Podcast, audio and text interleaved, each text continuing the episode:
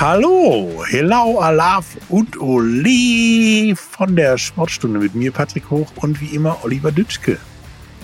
Ja, ich habe mich heute als ähm, Host verkleidet von der Sportstunde. Tatsächlich. ja, ein schön, ne? schönes Kostüm. Kaum wiederzuerkennen.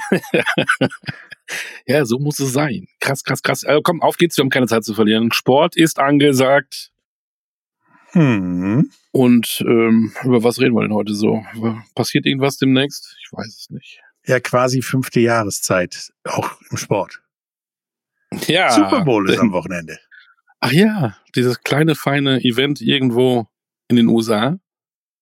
In Aber wir haben auch, ähm, wir haben auch ein, auch ein, ja, Super Bowl vielleicht nicht, aber ein, ein absolutes Topspiel in der Fußball-Bundesliga. Wer da feiern? Bayer oder Bayern? Uh, Uh, ne? Äh, äh, äh, äh, Tusch. Und wir haben heute, kaum zu glauben, obwohl es eigentlich doch keine Olympischen Spiele gibt, oder doch, einen Olympia-Goldmedaillengewinner heute hier im Angebot, nicht wahr? mehrfachen Goldmedaillengewinner. Ja. Wollen wir hoffen, dass er nicht bald aufhört. Das ist der fängt nämlich jetzt an. Und wir gucken auf eine deutsche Meisterschaft zurück und schauen auf eine Europameisterschaft voraus. Also, geht's besser? Kaum. Ist das schlimm, wenn wir uns heute mal nicht warm machen, sondern gleich loslegen? Ja, kurz, kurz stretchen und los. So Oder? Und wir Ja. fangen an mit dem Sportler der Woche. Ja, mit einer unwahrscheinlichen Wachlösung sozusagen. Ja, was passiert im deutschen Bobsport? Am Wochenende war Europameisterschaft im Zweierbob und ähm, der schon etablierte Johannes Lochner konnte seinen Titel nicht verteidigen. Denn er musste sich geschlagen geben, dem neuen Shootingstar in der deutschen Bobszene, Adam Amur. Der war im ersten Lauf Vierter und wurde dann aber Erster. Mit Bahnrekord. Natürlich mit Bahnrekord. Der Newcomer war aber schon am Vortag, das war dann in Sigulda, war das, glaube ich, ähm, normaler Weltcup. Hat er auch schon gewonnen, seinen ersten Weltcup. Also am Samstag seinen allerersten Weltcup-Sieg und am Sonntag eben Europameister geworden. Im letzten Winter war er noch bei den Junioren und wurde dort Weltmeister. Jetzt ist er bei den Senioren und mischt mal eben die Elite auf. Und ja, der deswegen kommt ist ja aus, unser, aus dem Wintersport Wintersportort. Aus dem Wintersportort Gießen. Mhm. Noch heute suchen sie da eine Bobbahn, aber er hatte sie wohl damals gefunden. Obwohl er war ja Turner ähm, beim TSV Allendorf an Bahn und hat sich dann das Handgelenk gebrochen. Und wenn du dann nicht mal tun kannst, ist es ja klar, eindeutig. Immer. Bob. Ja, es liegt ja auf Das der Hand. das gleiche Sportart. Ja, er hat das Gleiche. Aber egal, äh, der 22-Jährige hat den Durchbruch geschafft bei den Großen. Und ähm, wir vermuten mal hier von der Sportstunde, das könnte ein Start einer ganz, ganz großen Karriere werden. Zumindest im Bobsport sehr wahrscheinlich. Genau. Und deswegen ist Adam Amor unser Sportler der Woche. Ja. So. Das hatten wir in der Europameisterschaft. Gehen wir doch mal erstmal Deutsche Meisterschaft. Da war auch was am Wochenende. Ja, da war in, in Bielefeld, ja. Es gibt anscheinend Bielefeld und es gibt da auch Okay. deutsche Meisterschaften. Die deutsche Meisterschaft im Batman. Okay, da haben wir noch gar nichts von berichtet, ne? Schöner Sport. Ja, olympischer Sport auch. Und äh, ja, bei Olympia immer so ein bisschen schwierig, aber das äh, haben wir geklärt beim äh, Interview mit dem Sportdirektor des Deutschen Badmintonverbandes, äh, Martin Kranitz. Hallo, ich habe mir hier Martin Kranitz geholt, Sportdirektor vom Deutschen Badmintonverband und wollte mit ihm mal darüber reden, wie denn die deutsche Badmintonmeisterschaft am vergangenen Wochenende war. Hallo. Ja, hallo. Grüße alle Zuhörer, alle Zuseher. Ähm, ja, die deutschen Wettbewerbsmeisterschaften in Bielefeld waren ein großer Erfolg. Äh, waren alle, fast alle Topspieler da. Ein kleiner Teil kämpft gerade noch um die Olympia-Qualifikation. Ähm, die konnten nicht teilnehmen, aber ansonsten war alles Rang und Namen da und es gab ähm, aus meiner Sicht hervorragende Finals und auch hervorragende Leistungen. Ich habe halt gelesen oder mitbekommen bei der Recherche, dass äh, zwei Athleten auch gleich zweimal Meister geworden sind, nämlich Matthias Kicklitz und Yvonne Lee, die haben zweimal gewonnen quasi. Gab es da denn noch irgendwelche anderen Dominanten? Genau. Ja, also die beiden sind Einzelspieler, die haben auch beide äh, ihr Einzel in der Einzeldisziplin gewonnen, haben dann zusammen Mix gespielt und haben wirklich hervorragend gespielt und haben auch dann die einigen eigentlichen äh, äh Mix-Spezialisten auch geschlagen, wo man hier sagen muss, dass unsere Top-Leute nicht, nicht da waren wegen der Olympia-Variation. Ähm, aber die haben, da kann man schon sagen, dass, dass die beiden herausragenden Akteure waren da jetzt auch in Bielefeld. Äh, A haben sie souverän, also nicht souverän, aber äh, ihre Einzel gewonnen. Der Matthias im Herren-Einzel ähm, hat am Ende kampflos gewonnen, weil sich der Gegner verletzt hatte. Ähm, aber insgesamt waren das die beiden Top-Athleten an diesem Wochenende. Ähm, und ansonsten hatten wir noch ein paar Jüngere, die auch äh, sehr gute Ergebnisse gezeigt haben. Nun ist ja Badminton eine der meist betriebenen Sportarten der Welt. Ähm, hat man das auch bei der, bei der deutschen Meisterschaft in Bielefeld irgendwie mitbekommen, dass da ein Andrang war oder war es überschaubar? Ich würde sagen, in der Mitte, also es ist jetzt kein so ein, so ein Riesen, also wir haben jetzt nicht 5.000, 6.000 Zuschauer, äh, aber es war, glaube ich, auf jeden Fall vierstellig, äh, die Zuschauerzahlen.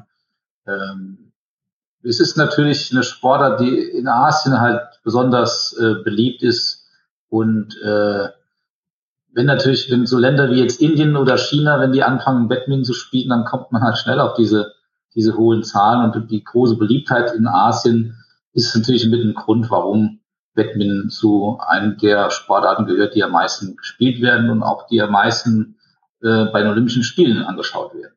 Ich meine, wir haben ja schon ein paar Mal ähm, über Olympia gesprochen. Das ist ja, habe ich gehört, dieses Jahr in Paris. Wie sieht's denn da aus? Äh, haben wir überhaupt jemanden, der da antritt oder ist es so wie bei der einen oder anderen Sportart? Ja, vielleicht kommt da einer hin, aber wir wissen es noch nicht genau. Hm, ja, also äh, unsere Qualifikation läuft noch, die läuft über ein Jahr und endet äh, im April äh, mit äh, den Europameisterschaften, die sogar in Deutschland stattfinden. Das ist wahrscheinlich sogar ein Vorteil für uns. Von daher aktuell, also wir haben fünf Disziplinen, würde jetzt sagen, dass wir drei Disziplinen äh, erwarte ich, dass sie relativ sicher durchgehen. Äh, bei den anderen zwei Disziplinen äh, ist es äh, knapper und äh, da wird sich noch entscheiden bis zum Ende, ob sie es schaffen oder nicht. Also es wird auf jeden Fall werden Badmintonspieler dabei sein. Das ist schön. Wie sehen denn dann unsere Chancen aus, wenn wir dabei sind? Oder ist das nur so, ja, dabei sein ist alles? Nein, dabei sein ist nicht alles. Ähm, allerdings sind wir jetzt keine Favoriten. Ähm, aber vom Niveau her in manchen Disziplinen haben wir, haben wir eine Chance auf eine Medaille. Okay. Ähm, EM in Saarbrücken. Wie sieht's denn da aus? Sind da denn dann auch die Topspieler dabei oder ist das nur so, alle, die noch nicht zu Olympia sind, sind dabei, der Rest macht mal Pause für Olympia? Also die Europameisterschaft ist äh, unter den Topspielern auch noch sehr beliebt. Das heißt, alle europäischen Topspieler starten auch äh, bei der Europameisterschaft. Ähm, die meisten werden dann schon äh, die Entscheidung Richtung Olympia haben, manche noch nicht. Ähm, wir haben zwei Titel zu verteidigen, ähm, äh, im Herrendoppel und im äh, gemischten Doppel. Äh, von daher glaube ich und erwarte ich auch, dass, dass die deutschen Athleten da ähm, ein Wörtchen mitreden, was die Medaillenvergabe angeht. Wie ist das denn ähm, so jetzt nach der DM, vor der EM, noch weiter vor Olympia, ähm, mit der Perspektive von Badminton? Also Badminton ist ja so in meinem Hirn oder in meiner Erinnerung Schulsport und danach ab und zu mal in der Freizeit ein bisschen zocken und das war's. Aber so das Ding, wo ich mit, mitkriege, dass alle fünf Minuten irgendwo Turniere sind, wie beim Tennis oder so, eher nicht. Wie sieht's denn da aus? Ja, das, äh, genau. Das, das liegt natürlich daran, dass ähm, die Medien in Deutschland wenig Badminton zeigen. Ähm, wir haben, sind eigentlich ein relativ mittelgroßer Verband mit rund 160.000 Mitgliedern. Ähm, aber der Schwerpunkt ähm, in der Welt liegt einfach in Asien. Äh, da wird stundenlang live gezeigt. Das ist teilweise Volkssport und, und extrem wichtig. Teilweise auch vergleichbar wie bei uns Fußball, was die Popularität angeht. Ähm, aber in Deutschland äh, ist es, äh, ist es deutlich, deutlich weniger und äh, das sind andere Sportarten, die im Vordergrund, auch medial im Vordergrund stehen. So von daher perspektivisch glaube ich nicht, äh, dass sich da in nächster Zeit viel, viel ändert. Gibt es da eine, eine Möglichkeit oder eine Idee, wie man das vielleicht ändern kann?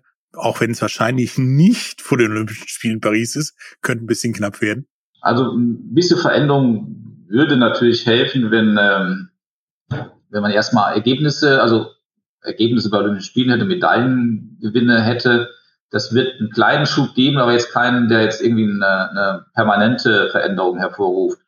Sondern sowas passiert im Prinzip nur, äh, wenn die Medien äh, auch den Sommersport ein bisschen mehr stärker in den medialen Fokus nehmen würden. So wie es im Wintersport ist, ja jedes, jedes Wochenende durchstrukturiert, äh, gibt es die verschiedenen Sportarten, die da gezeigt werden. Entsprechend steigen natürlich auch die Popularität der Sportarten.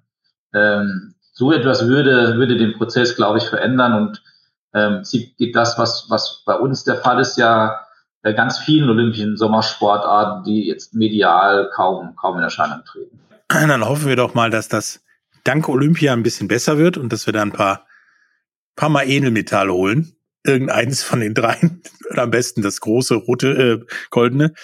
Ähm, und die EM in Saarbrücken äh, vom 9. bis zum 14.4.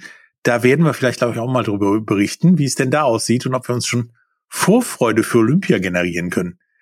Äh, danke für den Einblick zum Badminton und ja, die Zusammenfassung quasi zu dem, was bei der deutschen Meisterschaft passiert ist. Ja, gerne. Alles Gute. Bis dann. Tschüss. Ja, dann wird vielleicht Ereignisse in Bielefeld. Dann wird vielleicht Badminton zu gut.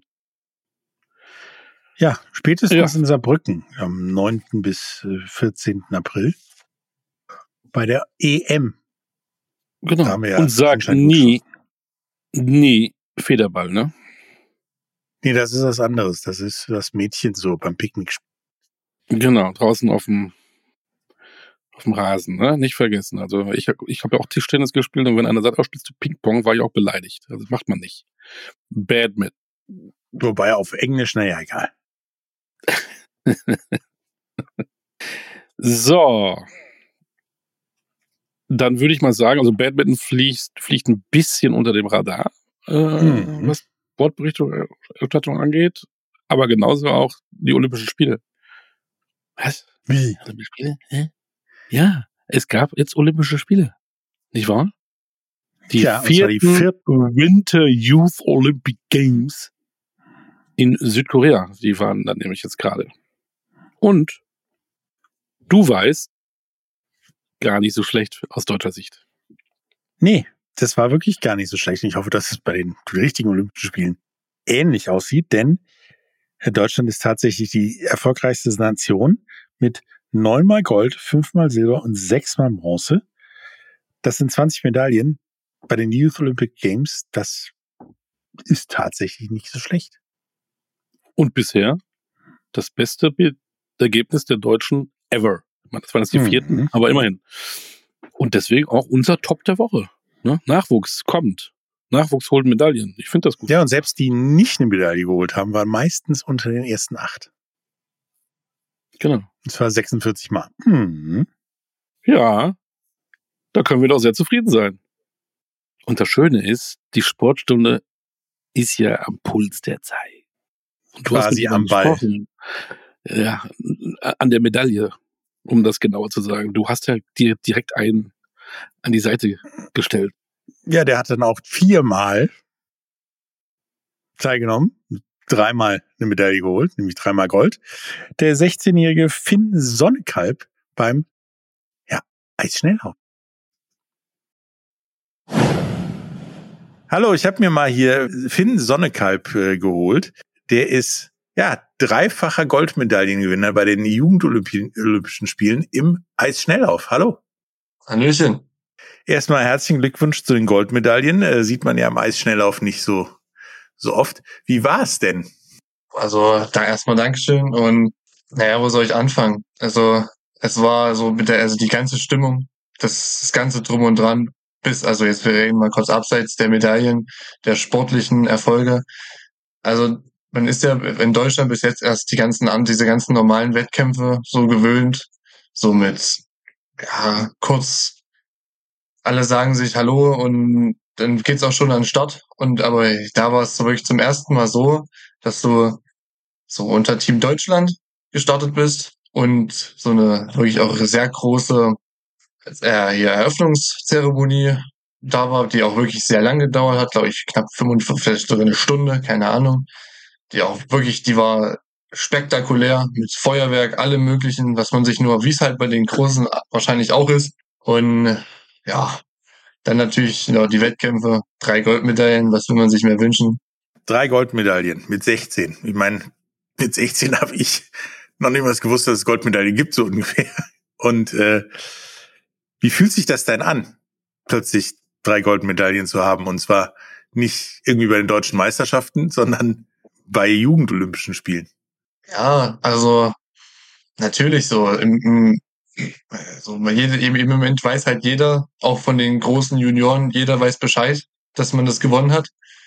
Äh, wenn ich jetzt zum Beispiel jetzt, wenn ich ja jetzt hier bin, äh, bei den, bei der WM, jeder weiß, jeder kennt mich mittlerweile. Mm, so, aber auch wenn es jetzt komisch klingt, so ein bisschen überraschend war es jetzt für mich nicht, weil ich mit schon mit den besten oder mit den besten Bestzeiten gekommen bin. Also ich hatte die schnellsten Zeiten im Feld. Und deswegen wusste ich, dass es gut ausgehen wird. Natürlich drei Goldmedaillen, das weiß man natürlich nie, ob das wirklich auch so klappt, aber ja, ich wusste, dass es nicht schlecht werden kann. Also hast du deinen, deinen eigenen Anspruch irgendwo erfüllt? Ja, ich hatte mir eigentlich, also vorgenommen hatte ich mir erstmal wirklich gut zu sein auf den zwei Einzelstrecken. Ähm, das ist mir natürlich ganz gut gelungen. Bei der, bei der ersten Team, äh, Teamstrecke, den Mixed Gender Relay, hat man ja ein bisschen Pech.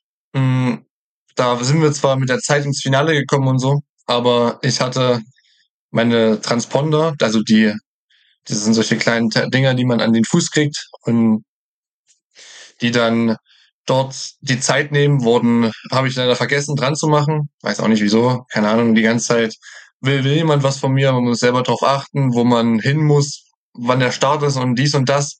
Habe ich sie einfach vergessen. Dadurch wurden wir dann disqualifiziert. Ähm, ja, und dann am letzten Tag war dann nochmal ähm, die, der Massenstart. Und da habe ich dann das Semifinale äh, sehr souverän abgeschlossen. Und äh, das Finale war relativ knapp noch, aber habe ich dann trotzdem für mich entscheiden können. Ich meine, nun, nun gibt es ja nicht nur zwei, drei Disziplinen beim Eisschnelllauf, sondern eine Menge. Ähm, du bist jetzt auf, bei auch einer relativen Menge gestartet bei den, bei der Jugendolympiade. Spezialisierst du dich noch? Ich meine, du bist erst 16, da ist ja noch viel Platz. Oder hast du vor, noch was anderes dazu zu nehmen, dich da drin zu spezialisieren?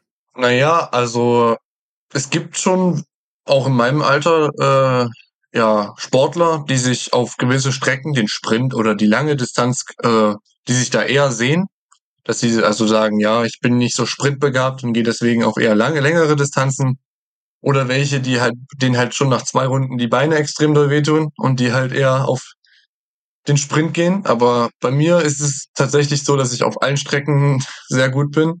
Deswegen geh, bin ich einer, der auf den Allround geht. Das heißt, alle, das heißt von 500 bis 5000 Meter äh, alles laufe.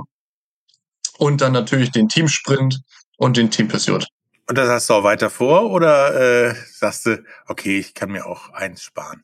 Nö, also bis jetzt äh, habe ich, möchte ich weiterhin Allround machen. So, ja, also ich finde es tatsächlich auch ein bisschen, fühle ich mich eingeschränkt, wenn ich nur, wenn ich halt nicht alles zeigen kann, was ich kann, was ich wirklich, also ich fühle mich halt, wenn ich jetzt zum Beispiel nur eine 500 laufen müsste, so, dann weiß ich, dass ich eigentlich über die 1500, was tatsächlich meine Lieblingsstrecke ist, ich eigentlich besser gewesen wäre. So.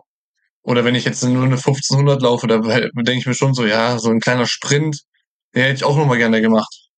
Oder eine längere Distanz noch. So, deswegen, ja, bin ich schon relativ äh, zufrieden mit allen Strecken. Nun bist du 16, wirst demnächst 17 in ein paar Wochen. Was ist denn so dein Plan weiterzumachen? Weil ich meine, als Schnelllauf und gerade bei den Männern ist ja eher so ein da waren wir mal gut, sind wir im Moment nicht, aber der Finn ist da unterwegs. Wir haben da das Gefühl, das könnte was werden. Ähm, was hast du denn vor in nächster Zeit, außer älter werden?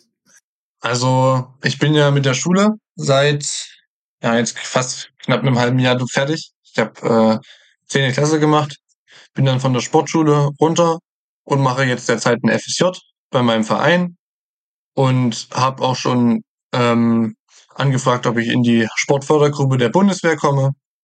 Und weil du kannst, man kann halt nicht mit Eisstandorf, der leider noch nicht sein ganzes, sein ganzen seine ganzen Sachen bezahlen, heißt Miete und alles. Man braucht einen Job, das, einen Job, den man noch machen muss. Und da ist halt als Sportler vor allem die Sportförder Sportfördergruppe der Bundeswehr dabei und die Polizei. Aber da ich halt kein, äh, kein Abitur habe, bringt mir die Polizei jetzt nicht so viel. Deswegen, und ich möchte auch kein Polizist fürs Leben sein, deswegen will ich zur Bundeswehr und dann, wenn ich mit, der, mit dem Sport fertig bin, sprich keine Ahnung, wann das ist. Äh, hoffentlich dauert es noch ein bisschen. Bin ich dann, kann ich dann einen Job machen, den ich machen möchte oder was ich gerne machen möchte. Bei welchen Olympischen Spielen muss ich denn meinen Kalender rot markieren, um, um Finn sehen zu können? Was hast du denn vor? Bei den nächsten oder erst bei den über, über, übernächsten?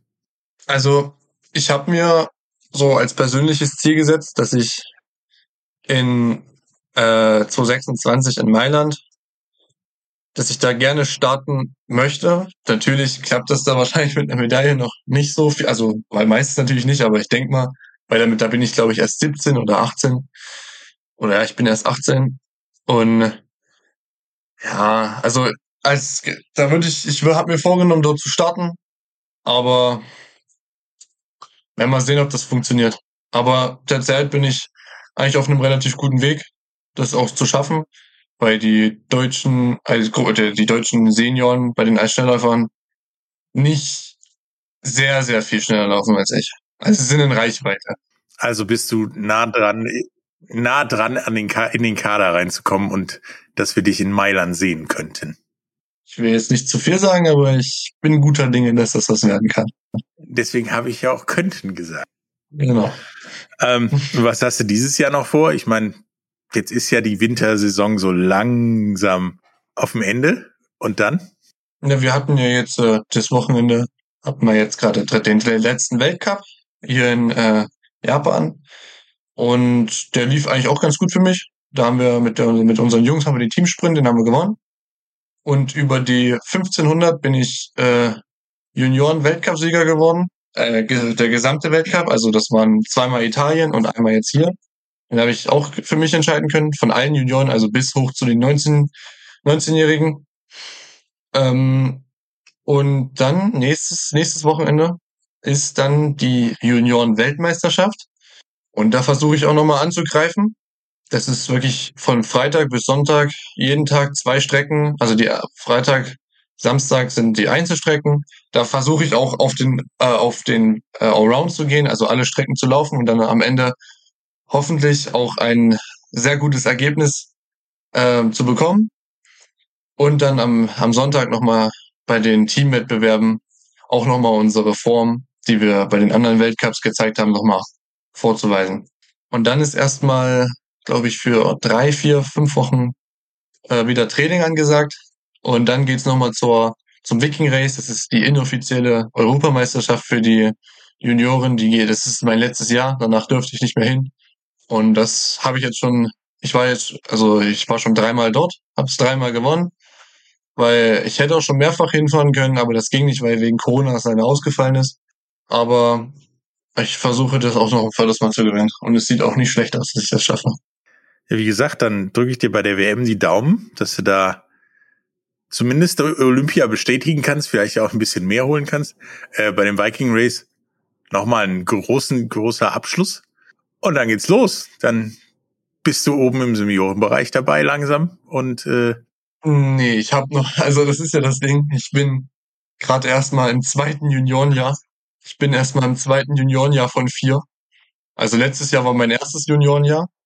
Ähm, und dieses Jahr ist es das zweite. Also es gibt so Altersklassen, das heißt einmal B1, B2, A1 und A2 und ich bin derzeit B2. Und eigentlich ist es halt so, dass die Weltmeisterschaft, Weltcups nur für A-Junioren sind. Aber wenn natürlich keine A-Junioren da sind, die die gewissen Zeiten laufen, dann müssen natürlich auch die dran, die drunter sind. Ja, dann wünsche ich dir dabei viel Glück und äh, im Zweifelsfall sehen wir uns in Mailand. Ja. Wünsche ich dir viel Spaß äh, bei der bei der Junioren-WM und äh, dass du da alles holst, was du holen möchtest und auch fährst, was du fahren möchtest. Und äh, viel Spaß. Wir hören uns auf jeden Fall wieder. Spätestens, wenn es nach Mailand geht. Danke.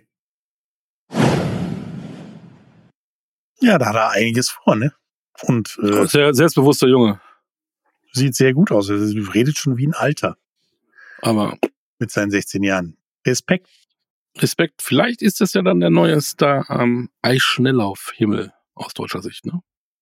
Aber Ja, kann er schön. mit diesen, mit dieser Sportart so richtig an die Töpfe? Richtig, richtig Geld verdienen? So ein Millionchen wäre doch mal schön, ja. auch im Eisschnelllauf, ne? Ja, nee. Ich denke nicht. Also nicht ohne Denkst Dschungelcamp oder so. Nee, ne? Aber du hast ja wieder mal in, deiner, in deinen Geschichtsbüchern gewälzt. Der Staub Hm. ist durch die Wohnung geflappert. Und hast was gefunden. Stichwort Millionen. Ja, es gab da jemanden, den alle tatsächlich primär nur als Ehemann von Marilyn Monroe kennen. Der war tatsächlich der erste Profisportler weltweit, der die eine Millionen Schallmauer durchbrochen hat. Nämlich Joe DiMaggio hat damals 1949 eine Million Jahresgehalt bei den New York Yankees bekommen. Das sind nach heutiger Währung etwa irgendwas zwischen acht und zehn Millionen. Für einen Baseballer. Das, äh, für, die, für die, die es nicht wissen, äh, ein Ja, berühmter dafür, dass er Baseballer, 162 Spiele im Jahr und Ehemann von Marilyn Monroe spielte. Dafür kriegst du, hast du eine Million gekriegt als einer der ersten. Heute verdient das noch nicht mal der Platzwart beim Baseball. Ja. Jetzt weiß ich nicht, ähm, wann er Marilyn Monroe kennengelernt hat. Bevor er diese Million hatte oder danach? Hm. Äh, auf jeden Fall mit Geld. Aber ja, ich weiß nicht, wann ihre Karriere richtig losging. 49 ja noch nicht, ne? Nee, danach. Nein, danach. Also, ich habe da eine Tendenz. Aber gehört hier nicht hin. So, Millionen verdient man, glaube ich, auch nicht unbedingt im Hallenhockey. Aber da war auch was los. Ähm, wieder mal eine Europameisterschaft. Es sind so die Tage der EMs. Ähm, Im belgischen Löwen, heißt es so, Löwen, haben die Ja. Männer nämlich mal eben im Hallenhockey zum 17. Mal den Titel geholt. 5 zu 2 im Endspiel gegen die Polen. Krass, 17 Mal. Und die Damen, die sind ja ganz, ganz viel schlechter. Die haben ja bisher nur 16 Mal den Titel geholt, haben aber Oh, am Wochenende, oh, haben am Wochenende in Berlin im berühmten Horst Kober Sportzentrum die Chance, auch den 17. Titel zu holen und den Männern das nachzumachen. Krass, oder? ja. Ich meine, Hallenhockey Wir hören. sind wir, glaube ich, Ja. gut. Da sind wir, glaube ich, ganz gut. Und äh, warum wir so gut sind und warum die Damen am Wochenende in Berlin auch den 17. EM-Titel holen, verrät uns eine Kundenberaterin der Sparkasse. Äh, ja, ist so. Die arbeiten nebenbei. Nein, und sie ist nebenbei oder oder ja auch ähm, Hallenhockey-Nationalspielerin Pia Lotak. Pia, schön, dass du dir Zeit nimmst, mitten im Trainingsbetrieb sozusagen, mit Fokus auf die Europameisterschaft, die am Wochenende beginnt. Wollt ihr es denn den Männern nachmachen?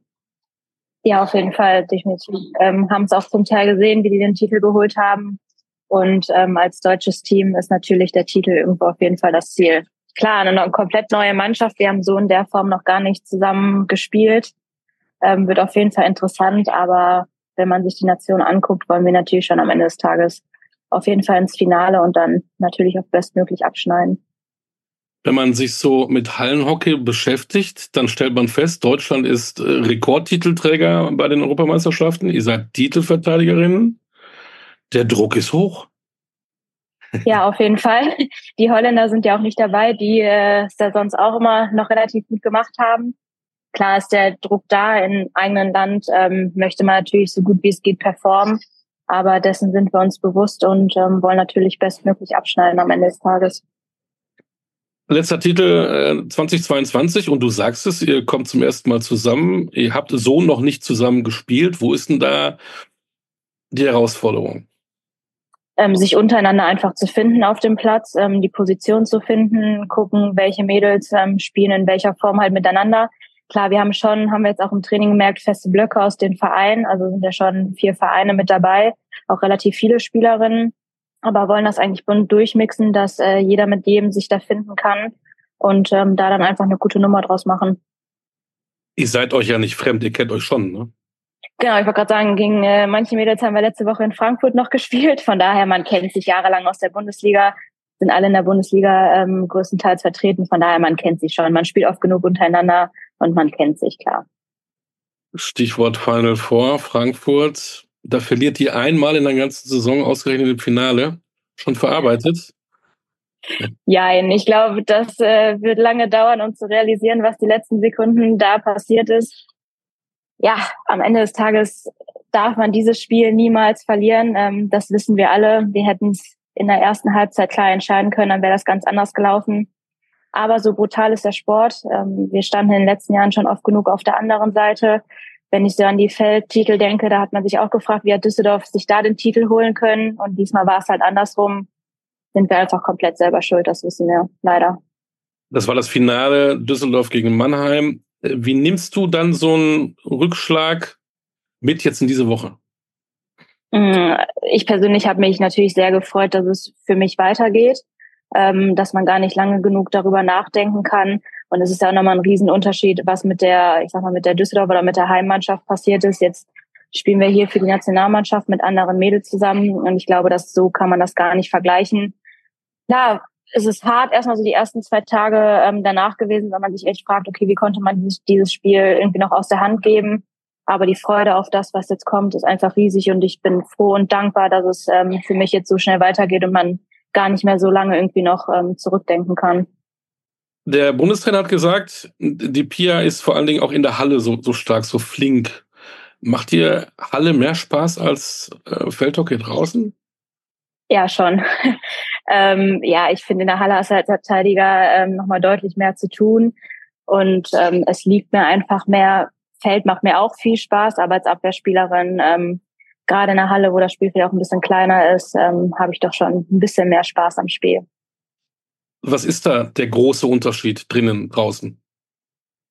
Ja, einfach das Spielfeld ist natürlich äh, viel, viel größer auf dem Feld. Du brauchst zehn Leute, in der Halle brauchst du nur die Hälfte. Das heißt, wir sind ja auch ein relativ kleiner Kader hier. Das ist äh, sehr überschaubar. Es ist einfach wirklich, ich sag mal, sehr intim, ähm, weil es einfach eine kleine Menschengruppe ist. Auf dem Feld ist es halt viel, viel breiter gezogen. Du brauchst ähm, mehr Spielerinnen, hast auch eine ganz andere Bank dann draußen und das Spiel wird halt auch ganz, ganz anders aufgezogen. Wie ist die Resonanz, wenn du die normalen äh, Ligaspiele hast, jetzt auch mal Länderspiele hast? Äh, wie viele Leute kommen? Wie viel ist, da, wie groß ist das Medieninteresse? Kommt eigentlich immer darauf an, ob es jetzt ein Duell vielleicht auch ähm, bei uns jetzt in Düsseldorf gegen Köln oder so ein Stadtderby gegen Krefeld, da kommen dann natürlich schon mal mehr ähm, Zuschauer gucken. Aber ich nehme es schon so wahr, dass auch die kleineren Vereine ähm, deutlich mehr Zuschauer mitbringen, das Interesse größer wird. Natürlich sind die Hallen jetzt nicht voll bei einem normalen Ligaspiel, das ist klar, aber ähm, es wird schon ein bisschen mehr, definitiv.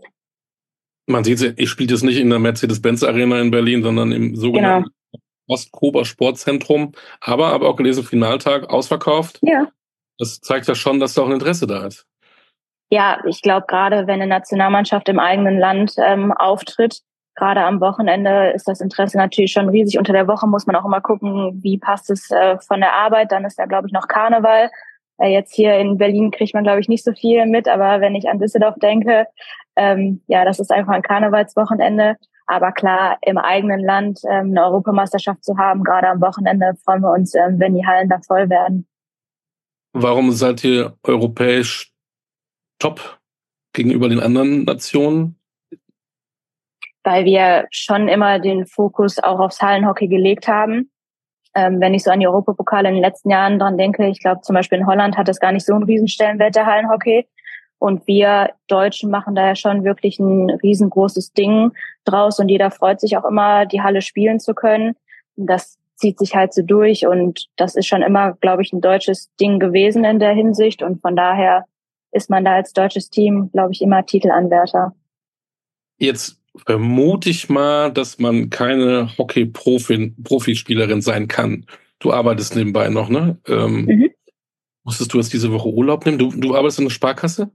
Genau, ich arbeite bei der Sparkasse, das heißt ähm, einen sehr sportfördernden Arbeitgeber.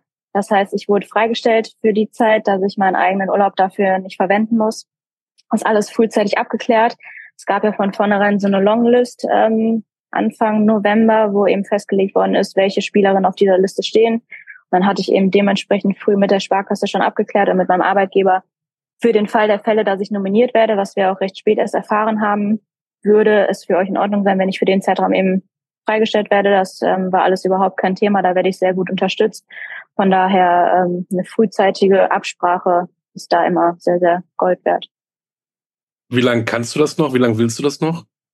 Ja, das, ich bin jetzt 29, ich bin mit äh, die Älteste hier im Team nach Fenja und mit Laura zusammen. Äh, so lange, wie es mir Spaß macht. Ich sage immer, wenn man natürlich noch so erfolgreich ähm, Hockey spielen kann oder oben um die Titel immer noch mitspielt, ist es, glaube ich, wesentlich einfacher. Und ich schaue einfach von Jahr zu Jahr. Also ein Jahr möchte ich auf jeden Fall noch spielen und dann einfach mal gucken, ähm, was sich im Verein auch so ergibt. Aber aktuell denke ich noch nicht dran, irgendwie aufzuhören oder kürzer zu treten. Solange der Körper auch mitmacht, ne, ist natürlich auch immer die Frage, wie kriegt man das alles gedeckelt, aber aktuell sieht's noch gut aus. Und von daher einfach mal schauen, wie lange das so geht. Und ihr wollt das letzte Spiel im Turnier gewinnen? Auf jeden Fall. ja, weil wir wirklich eine sehr, sehr gute Truppe haben. Die Stimmung ist top. Wir sind alles gute Hallenspieler, haben viel Erfahrung, ähm, wollen das jetzt endlich auch auf die Platte bringen, wollen den Gegner gut bearbeiten, ähm, unseren Plan durchsetzen und dann, ja, hoffentlich das letzte Spiel spielen am Sonntag und dann eben auch äh, den Titel holen. Frau ausverkauftem Haus in Berlin. Wir drücken die Daumen, wir verfolgen das. Auf jeden Fall, wir freuen uns sehr, freuen uns auf alle Zuschauer, freuen uns auf eine tolle Halle. Ähm, im eigenen Land dann für dein Land zu spielen, ist bestimmt nochmal eine ganz, ganz neue Erfahrung, aber wir freuen uns alle wirklich riesig drauf. Ja, danke für deine Zeit. Bleib gesund. Wie sagt man so schön, Grüße an die Mannschaft und äh, wir ich? ja, perfekt, super. Alles danke, Gute. Danke. Bis Tschüss. dann. Ciao. Dann ja, macht ihr ja keinen Karneval. Nee, also alle, alle Karnevals-Faschingsmuffel, alle nach Berlin, den Daumen drücken für Pia Lothar und den Deutschen bei der Europameisterschaft und mehr von Pia Lothar im längeren Interview. Wir hatten dann noch das ein oder andere Thema, vor allen Dingen auch dieses Thema Arbeit und Sport unter einen Hut zu bringen. Das ist ja nicht selbstverständlich, ne? Nö. Ich glaube, die Jungs, die am Wochenende etwas zu tun haben, ich glaube, die arbeiten nicht nebenher. Äh, wohl kaum, glaube ich. ich, ich glaube nicht, oder? Ich glaube, nee, die haben die Podcasts, wenn überhaupt. Vielleicht. Da war nämlich was am Wochenende. Irgendwas passiert. Nicht nur Fasching, nicht nur Hallen-EM, Hallen-EM, Hallen-Hockey-EM der Damen in Berlin, sondern was war da noch? Im Paradies. Im Paradies Sin Paradise, Nevada. Da steht nämlich. Die einen sagen Paradies, die anderen sagen Sin City. Ne? Ja, da steht das nicht das Allegiant Stadium. Im Sündenpfuhl. Das Stadion in Las Vegas, nämlich äh, da findet der Super Bowl statt. Ach komm. Der 51. Mhm. Ach komm. Die Chiefs gegen die 49ers. Ja. Ich bin aber gespannt. Ich, ich war mal vor, vor zigtausend Jahren war ich mal in Vegas und das hat mich ja schon beeindruckt, was da alles äh, machbar ist. Ich bin ja mal gespannt im Punkt Spektakel. Eigentlich ist ja jedes Jahr Spektakel, wenn der Super Bowl ist. Aber ob es dann in Vegas noch mal ein bisschen mehr drauf gibt. Gehört Parkplätze werden da rar. Ja, das stimmt. Obwohl es mit in der ähm, Wüste ist. Aber bevor wir da mal äh, ins Eingemachte gehen und auch schöne Blickwinkel haben, aus deutscher Sicht zum Beispiel, er ist wieder da, unser Faktengott Markus Höfel. Und klar, Thema Super Bowl. Am Sonntag stehen sich die Kansas City Chiefs und die San Francisco 49ers im Super Bowl gegenüber. Fünf Hot Facts. Austragungsort. Die Arena Paradise in Nevada wurde 2020 eröffnet, trägt für 25 Millionen Dollar jährlich den Namen der Billigfluggesellschaft Allegiant Air und fast rund 65.000 Zuschauer. Ticketpreise. Los geht's in der günstigen Kategorie ab 600 Dollar. Der Durchschnittspreis aller Tickets liegt in diesem Jahr jedoch bei rund 10.000 Dollar und ist damit so hoch wie noch nie. Werbespotkosten. Ein 30-sekündiger Clip rund um das Spiel kostet ca. 7 Millionen US-Dollar, ebenfalls Rekord. Sportwetten. In den USA setzen Footballbegeisterte etwa 4 Milliarden Dollar auf den Super Bowl. Das entspricht etwa der Hälfte des deutschen Wettmarktvolumens eines Jahres. Und Zuschauer. In den USA werden wieder über 100 Millionen TV-Zuschauer, weltweit sogar bis zu 800 Millionen Zuschauer erwartet. Meine Meinung dazu? Ein Sport, Musik und Werbespektakel der Extraklasse. Ich freue mich drauf. Das sind natürlich nur die Hot Facts. Ja, wir haben ja noch ein bisschen weiter geguckt. Obwohl ich habe ja mal kurz überlegt, ob ich auch so einen 30 Sekunden Werbespot mache. Aber so für sieben Millionen. Über eine laufende gesagt, ne, Werbespots. Im, Im Schnitt kostet eine Eintrittskarte 10.000. Ne? Nicht, dass Mhm. das die teuerste ist. Im Schnitt. Nur mal so. Da sitzt Also wer- irgendwo. Wer nicht Keine zur Hallenhockey-EM geht und noch zum Super Bowl möchte, es gibt wohl doch Karten, habe ich gehört. Zumindest auch auf dem Schwarzmarkt, alles Ja. nach Vegas. Aber ähm, kostet ein bisschen was. Ne? So, ähm, du bist ja mehr sportlich unterwegs, was Football angeht. Ich habe mich mal beschäftigt mit etwas anderem zum Beispiel. Ne? Ähm, auch was Zahlen angeht. Ja, Ja. der Rasen, äh, da muss ja noch ein extra Rasen. Ist ja nicht so, dass man auf dem Rasen spielt, der da ist. Nein. Der Rasen wurde vergangene Woche mit 30 Kühllastern nach Las Vegas ins Stadion gebracht und damit in die Wüste gefahren. Insgesamt sollen bereits seit Jahresbeginn, um Equipment zum Veranstaltungsort zu fahren, 1000 Lastwagen unterwegs gewesen sein. Seit dieser Woche vor dem Spiel 300 weitere LKWs mit Material nach Las Vegas. Täglich 300 LKWs Richtung Vegas. Allein 500 von diesen LKWs transportieren Utensilien für die berühmte Halbzeitshow. Diesmal nur mal so ähm, der Rapper Asher, der auf der Bühne da ähm, rumturnt und rumrappt. rappt. Ne? Ähm, wichtig ist natürlich, diese Bühne darf den Rasen ja nicht beschädigen. Alles äh, ein bisschen tricky. Weiter geht's. Ähm, die Teams brauchen natürlich auch Equipment. Die werden auch mit Lastwagen und Flugzeugen in die Wüste gebracht. Insgesamt soll es sich um 135 Tonnen an Ausrüstung handeln. Spieler nicht mitgezählt. Und Pressevertreter wird es auch geben. 6000 aus 26 Ländern werden erwartet. So. So, hast du dir überlegt, mit deinem Privatjet hinzufliegen? Ja, klar. Aber ich finde, Ja. äh, die Halbzeitshow, ne? Beim ersten Super Bowl war da noch eine Hundeshow. Das fand ich irgendwie cooler. Eine Hundeshow. Ja, diesmal ist es Usher. Also wenn du mit einem Privatflieger äh, hin willst, es wird schwierig, denn es gibt tatsächlich in Vegas einen Parkplatz für die Flugzeuge, äh, 400 Stück, aber sind alle vergeben. Du ja, kannst springt ab. eventuell landen, aussteigen und dein Flieger muss irgendwie dann irgendwo anders hin. Ähm, der nächste ist in Palm Springs, 350 Kilometer entfernt. Also das musst Das du dir ist ja überlegen, gleich ob um die Ecke. musst du dir überlegen, da aussteigen und zu Fuß dann hingehen. Ich weiß es nicht. Also ähm, alles ein absoluter Wahnsinn. Ne? Ja, es ist sogar Ähm, so voll, dieser Parkplatz und dieses Flugding, dass Taylor Swift noch nicht weiß, wie sie da hinkommt. Weil bis Las Vegas geht's wohl mit Fliegen und so weiter, nur landen in Vegas, um den Super Bowl zu gucken, wird schwierig wohl.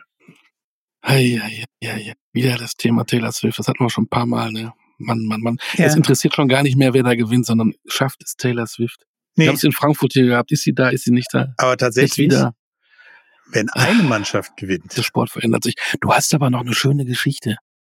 Äh, Stichwort Telefon, wenn wir schon mal, wir sind ja jetzt schon gerade modern und Spektakel und immer mehr und immer mehr und Zahlen, aber es war ja mal alles ein bisschen anders, ne? Da hast du doch was wieder rausgekramt. ja, History Teil 2. beim, beim Football gab's ja früher auch immer so diese Telefone, die an der Seitenlinie standen, die jetzt mittlerweile Tablets sind. Und eine der beiden Mannschaften kann ja dieses Jahr zum sechsten Mal den Titel holen. Und da spielte ein gewisser Joe Montana.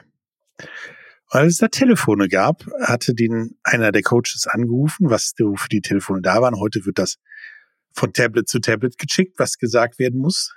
Hatte angerufen, mit ihm telefoniert. Äh, gesagt, er muss mehr über links spielen oder über rechts oder was auch immer. War also fertig und dann guckte sich Joe Montana dieses Telefon an und dachte, guck mal, da ist ja eine Wählscheibe an dem Telefon. Wenn wir nur mit der Kabine da oben telefonieren, wieso ist da eine Wählscheibe? Also wählte er die 9. In den USA heißt das, man kriegt ein Freizeichen. Man hat eine Verbindung, um telefonieren zu können. Anstatt blöd zu gucken, rief er seine Frau zu Hause an. Die konnte ihm kaum glauben, dass sie ihn im Fernsehen sah, während sie mit ihm telefonierte.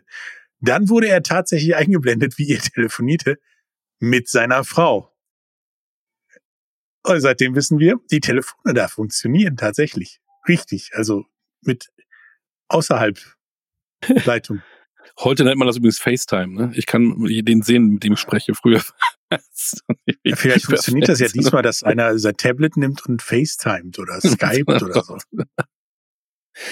Ja, unfassbar. Aber wir haben ja gesagt, ähm, spielt ja in Deutschland auch eine Rolle der Super Bowl. Ähm, und äh, wir fangen mal an mit den 49ers, denn du bist ja als absoluter Football-Freak, das dürfen wir ja verraten. Wir outen jetzt den Patrick.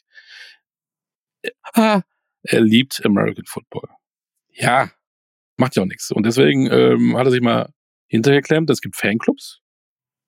Tatsächlich. Zu beiden Vereinen, hätte ich fast gesagt. Zu beiden Clubs. Die Clubs, zu den Clubs. Zu Chiefs und 49ers. Und da hast du ja jemanden getroffen, ne? Und mit mal ein bisschen gequatscht. Genau, ich habe mir mal äh, einen vom Niner Empire geschnappt und mit ihm über die 49ers geredet. Da ja der Super Bowl ansteht, habe ich mir jemanden vom ja, 49ers Fanclub vom Niner Empire geholt, den Lars Riedenklau. Hallo. Ja, hi, freut mich äh, über die Einladung und äh, schön, dass wir ein bisschen quatschen können. Ja, und äh, Niner Empire ist ja ein Fanclub. Wie kommt man da überhaupt zu, 49ers-Fan zu werden in Bielefeld? Ja, das ist eine gute Frage tatsächlich. Ich glaube, ähm, da kann ich mich jetzt schlecht freisprechen, äh, davon da irgendwie geinfluenced gewesen zu sein, was irgendwie so die Berichterstattung dann angeht, was den Super Bowl betrifft. Ähm, ich bin, glaube ich, jetzt ist es mittlerweile, ja, fast zehn Jahre oder ein bisschen länger her, wo ich auch angefangen habe, im Super Bowl zu schauen. Und äh, mein erster, den ich richtig verfolgt habe, das war äh, der zwischen den Baltimore Ravens und den 49ers damals. Und ähm, ja, ich war dann sehr angetan von der Spielweise von Colin Kaepernick, habe mich dann so ein bisschen, ja, in seine in sein Spiel verliebt und äh, dann auch mich ein bisschen mit der Franchise auseinandergesetzt und habe gedacht, auch ja, San Francisco schöne Stadt und den Football, den die spielen, das gefällt mir irgendwie auch. Dann erst im Nachhinein festgestellt, dass es ja auch eine sehr ja dekorierte, historisch dekorierte Franchise ist. Ja, und dann ist man eben so dabei geblieben und das Interesse ist über die Jahre immer weiter gewachsen, äh, dann rein in die Berichterstattung, weil mir das dann auch irgendwie zu wenig war, das einfach nur zu, zu schauen. Und ja, jetzt äh, sind wir hier und ähm, war, glaube ich, was das Footballteam angeht, eine ganz, ganz gute Wahl. Ja, zumindest nicht äh, die Cleveland Browns oder noch schlimmer. ich meine, du hast ja gesagt, hochdekorierte Geschichte. Ähm, wusstest du da irgendwas von oder bist du einfach so in Anführungsstrichen so ein bisschen auf den Bandwagon geraten und jetzt da drin, dass du weißt, worum es geht bei den 49ers? Ja, also wie gesagt, ich will mich da jetzt gar nicht irgendwie von irgendwas freisprechen. Äh, ich glaube, den meisten geht's ja so, dass es irgendwie ein bisschen Bandwagon-mäßig ist, wie man eben zum Football kommt, außer man hat ja jetzt irgendwie familiäre Beziehungen oder so hin. Ähm, das ist bei mir auf jeden Fall nicht der Fall gewesen. Ich glaube, damals kann man schon sagen, dass es so ein bisschen Bandwagon-mäßig äh, gelaufen ist. Ähm, aber mittlerweile äh, würde ich sagen, ist es auch schon eine, tiefere Verbundenheit. Ich bin jetzt auch erst im äh, ja, im Januar, er ist dort gewesen, wieder zu einem Playoff-Spiel, äh, nur für ein Wochenende und auch die ganze Area dort, also die Bay Area, ähm, das finde ich alles schon sehr, sehr cool und äh, deswegen, ja, das äh, passt einfach sehr, sehr gut. Nun, allen Experten zufolge sind die 49ers der Außenseiter bei der Paarung, obwohl sie tatsächlich, ja, wenn sie den Super Bowl gewinnen, genauso viele Super Bowls haben wie äh, die Patriots und die Steelers am Ende des Tages. Also tatsächlich da noch äh, mehr aufs Spiel steht, auf dem Spiel steht. Was hältst, was hältst du denn davon, objektiv gesehen, wenn es geht? Ja, also ich habe auch gesehen, dass sehr, sehr viele Experten auf die Chiefs setzen. Ähm, bei den Buchmachern die 49ers tatsächlich ganz knapp Favorit sind, äh, allein weil das Team eben vom Roster her in meinen Augen auch besser besetzt ist. Ich denke, das ist jetzt auch kein Reach, da zu sagen, dass das so ist. Ähm, trotzdem glaube ich, der Grund, der ja für Kansas City spricht, ist einfach, dass sie jetzt in den letzten Jahren eben schon zwei Super Bowls gewonnen haben, äh, fast jedes Jahr oder eigentlich jedes Jahr im ähm, AFC Championship Game standen und eben mit Patrick Mahomes den Quarterback dieser Generation haben. Ähm, und ich auch verstehen kann, dass Leute sagen, ja, gegen Patrick Mahomes wettet man einfach nicht. Ähm, deswegen, objektiv gesehen, ähm, ja, sehe ich schon Ansatzpunkte, dass die 49ers dieses Spiel gewinnen können. Äh, andererseits geht es natürlich auch mir so, der Respekt vor allem vor Patrick Mahomes und vor den Chiefs, vor dem, was sie da aufgebaut haben, der ist natürlich einfach riesig. Und äh, ja, meine Hoffnung so unterschwellig ist so ein bisschen, dass sie vielleicht so ein bisschen satt sind, ja, und dann die 49ers ihren ersten Titel äh, seit 30 Jahren holen können. Aber ja, das ist natürlich auch äh, viel, viel Wunschgedanke dabei. Und dann habt ihr natürlich den gleichen Quarterback-Faktor im Prinzip äh, wie die Chiefs, nur umgekehrt. Patrick Mahomes wird in Anführungsstrichen als der Super Quarterback gehandelt und so weiter. Und die 49ers haben Brock Purdy was nichts heißt, wenn in Super Bowl kommen, muss man erstmal schaffen. Aber Brock Purdy wurde als letzter Spieler gedraftet in seinem Jahrgang und äh, naja, unter Kritik stehen ist harmlos ausgedrückt, würde ich sagen. Was denkst du denn über Brock Purdy? Ja, also wer mich kennt, ähm, ich bin, was Quarterbacks angeht, eigentlich auch äh, ziemlich kritisch. Ich meine, als 49ers-Fan hatten wir jetzt äh, einige in den letzten Jahren, unter anderem Jimmy Garoppolo, der es auch bis in den Super Bowl geschafft hat, aber da trotzdem irgendwie immer so das letzte etwas gefehlt hat. Ja, und bei Purdy ähm, ist es schon so, dass er auf jeden Fall besser spielt als ein Garoppolo, diese Offense nochmal auf ein anderes Level äh, gehoben hat. Er natürlich auch gewisse Limitierungen mitbringt, was auch irgendwo klar ist. Ich meine, er war eben ein Siebtrunden-Pick, er ist der letzte Spieler gewesen, der im Draft gepickt wurde. Ähm, was für mich das Ganze so sympathisch macht und auch so authentisch ist, dass er das halt auch selber einsieht und da sich jetzt gar nicht irgendwie von diesem Erfolg, den er hat, blenden lässt, sondern auch sagt, ja, ich bin vielleicht kein Josh Allen, ich bin kein Lamar Jackson, ähm, ich bin eben Brock Purdy und das ist eben auch gut so. Und äh, ich glaube, wenn er sich das beibehält, äh, dann kann er auf seine ganz eigene Art und Weise auch Erfolg haben, ja, authentisch bleiben. Ähm, mir geht's dann eben auch immer zu weit, wenn dann eben immer, sage ich mal, die Nadel im Heuhaufen gesucht wird. Äh, er muss gar kein MVP-Level-Quarterback sein ganzes Leben lang sein. Wenn er so spielt wie diese Saison, äh, sieht man ja, dass es, dass es weit gehen kann. Und äh, ja, ich glaube, das ist alles, was, was wir uns erhofft haben äh, als 49ers-Fans, äh, dass wir endlich einen, einen Quarterback haben, äh, der ja sympathisch ist, gut spielt und äh, ja, das hoffentlich dann auch im Super Bowl zeigen kann. Und jetzt mal eine Frage, die eigentlich nichts mit deinem Team zu tun hat. Das beim Super Bowl ist ja neben des, dem Super Bowl und den amerikanischen Werbespots, die mal laufen, die Halbzeitshow sehr wichtig. Was hältst du denn von der Halbzeitshow dieses Jahr, zumindest von dem, was angekündigt ist? Och ja, also man, also gefühlt ist es ja jedes Jahr so, dass wenn man dann während der Halbzeitshow dann irgendwie, weiß nicht, auf Twitter äh, nebenbei liest oder irgendwelche WhatsApp-Gruppen, was weiß ich, dann heißt es immer, oh ja, das war die schlechteste Halbzeitshow und so weiter. Äh, ich bin da ganz ehrlich, äh, die NFL ist eben auch Unterhaltung, die lebt auch davon. Äh, ich finde das eigentlich immer ganz, ganz angenehm, ich finde es auch ganz cool. Ähm, Ascher jetzt selber äh, habe ich auch in meiner Jugend äh, gehört. Also ich freue mich da eigentlich immer drauf und ich finde, das ist eigentlich immer eine coole Sache. Ähm, das Einzige, was mich darin ein bisschen stört, ist, dass die Halbzeit dann eben so extrem lang ist und ich dann schon auch irgendwann gerne das Spiel weiter verfolgen würde. Ähm, aber an sich, äh, ich bin da jetzt nicht so kritisch äh, wie viele andere und äh, ja, wenn es dann hoffentlich für die 49ers äh, bis dahin ganz gut läuft, dann kann man das eigentlich, finde ich, auch immer ganz gut genießen, nochmal zum Abschalten, äh, dass da auch so ein kleines Konzert oder was das dann auch immer ist, äh, gezeigt wird. Also ich habe da irgendwie nicht viel gegen eigentlich. Und zum Abschluss kannst du so subjektiv weinen, wie du möchtest, aber auch objektiv, wie du es möchtest. Wer gewinnt denn den Super Bowl in Paradise? Wird es das Paradies für die 49ers? Ja, also auch da, wer mich kennt, ich bin, was sowas angeht, meistens recht, recht pessimistisch und äh, in mir ist es tatsächlich eher, sage ich mal, so die die Befürchtung, ja, was passiert, wenn die 49ers es nicht schaffen, die aktuell vorlebt, als, sage ich mal, der Gedanke daran, dass sie es wirklich schaffen könnten. Ähm, von den Vorzeichen her ist es ein bisschen anders als noch vor vier Jahren. Da war ich ziemlich siegesicher eigentlich, weil die 49ers da auch durch die Playoffs marschiert sind. Ähm, das ist dieses Jahr ein bisschen anders.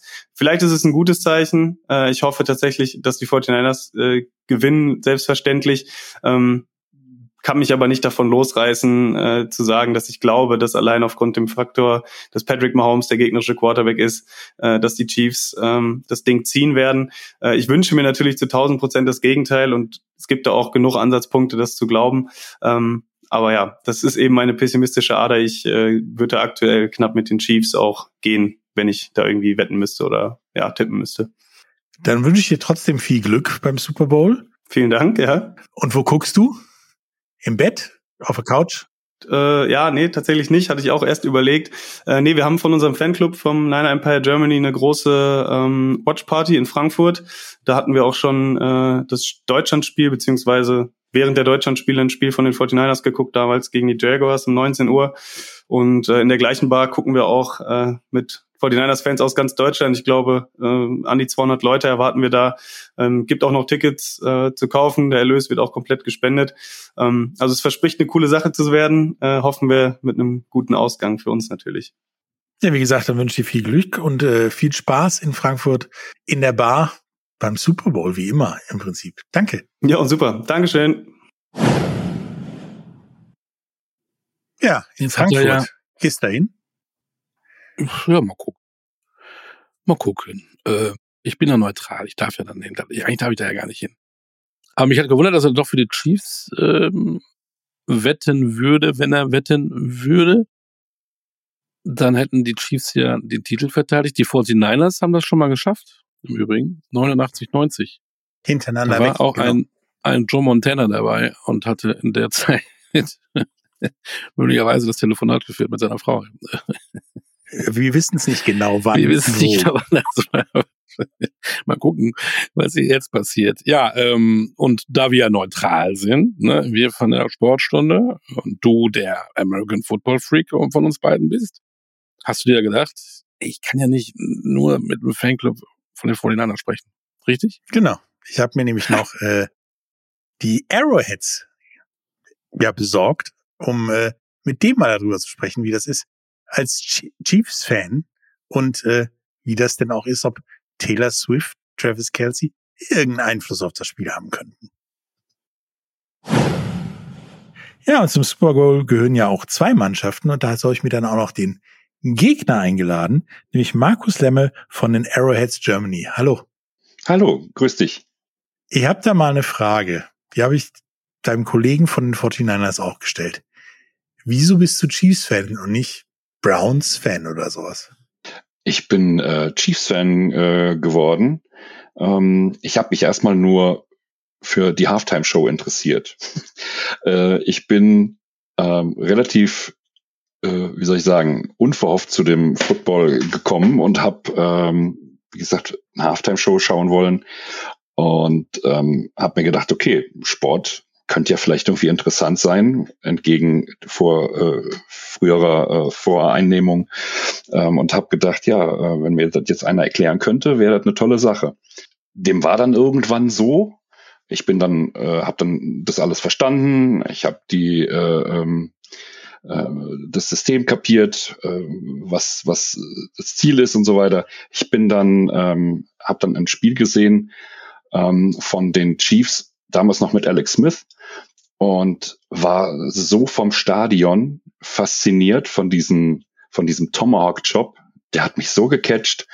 Ähm, die, die Schüssel, dieses, das, das Arrowhead Stadium, diese, diese Bauweise, diese Stimmung, dieses rote Meer, ähm, das hat mich, und dann diese, diese 142 Dezibel äh, Record, das war irgendwie so was, ähm, wo ich gesagt habe, ey, das ist cool, die haben Stimmung in der Hütte. Das ist so ein bisschen, ich habe gedacht, ja, geil, so wie St. Pauli oder so ähnlich, ja.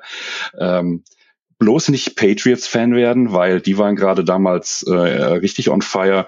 Nee, du willst nicht irgendwie so ihr mit dem FC Bayern da äh, äh, verglichen werden. Ja, und jetzt ein paar Jahre später stehe ich dann da mit meinem Pseudo-FC Bayern. Quasi. So ähnlich wie die Patriots damals. Quasi, ja, so ähnlich, ja, genau. Ähm, da kommen wir aber gleich noch drauf. Halbzeitshow ist ein guter Stichwort, das hätte ich nämlich auch noch gefragt. Was hältst du denn von der Halbzeitshow dieses Jahr? Ich bin da äh, in den letzten Jahren immer sehr erwartungsvoll und denke, es kann nicht so schlecht werden, werde dann aber regelmäßig doch enttäuscht. Äh, ich muss ganz ehrlich sagen, die einzige Halftime-Show, die in den letzten Jahren echt Knaller war, ähm, war die von Shakira und J-Lo. Die fand ich cool. Ähm, aber Weekend und Maroon 5, die gehören ja tatsächlich zu den historisch schlechtesten. Ähm, letztes Jahr, äh, wer war denn letztes Jahr nochmal? Stimmt, Rihanna, oh ja, geiles Playback war das, ne? Ähm, fand, fand ich auch nicht so klasse. Äh, also es, es holt mich nicht äh, sonderlich ab. Ich bin mal gespannt, äh, was Ascher äh, außer Yeah, Yeah, Yeah live da wirklich hinkriegt. Ähm, es ist ja immer schwierig, ne? Äh, der ganze Super Bowl ähm, Halftime Show Act ist ja mittlerweile immer R&B-lastig und es kommt irgendwie auch nicht so richtig an. Aber es ist ja irgendwie so, der Swag der NFL ähm, ist ja schon irgendwie so die, die Richtung, in die es da immer geht, ne? Aber kommen wir mal zum Spiel. Das ist ja so ein tatsächlich so ein 50-50-Dings. Die Buchmacher tippen so ein bisschen auf die 49ers, aber dann doch nicht richtig. Die Fans oder Kritiker sagen, ja, das gewinnen die Chiefs, aber auch nicht so richtig. Vielleicht dann doch Brock Purdy, weil wäre eine super Story von letzten Draft-Pick zum Super Bowl Champion. Ähm, was ist denn da so deine Idee von dem Spiel, so ganz objektiv? Ja, ganz objektiv. Also wie du schon sagst, äh, es ist ein 50-50-Spiel an dem Tag entscheidet einfach die Tagesform. Die Tagesform, ähm, es gibt so dieses Momentum, ne, wenn ein Spiel äh, seinen Lauf hat und auf einmal gibt's die, diesen einen, äh, dieses eine Big Play, wo es dann auf einmal in die andere Richtung geht. Und äh, ähm, von daher glaube ich, hoffe erstmal auf ein ausgeglichenes Spiel. Ich äh, habe keine Lust auf ein einseitiges äh, Spiel, auf eine einseitige Klatsche, egal in welche Richtung.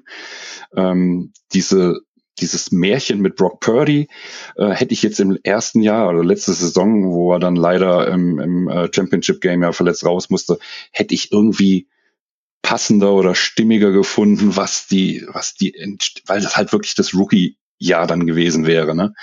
Ähm, von daher ähm, catcht mich jetzt nicht diese, diese Story, dass äh, Brock Purdy in seinem Rookie-Jahr, was es ja, na gut, ist es ja auch nicht, ähm, dass er da ähm, jetzt den Erfolg einfährt.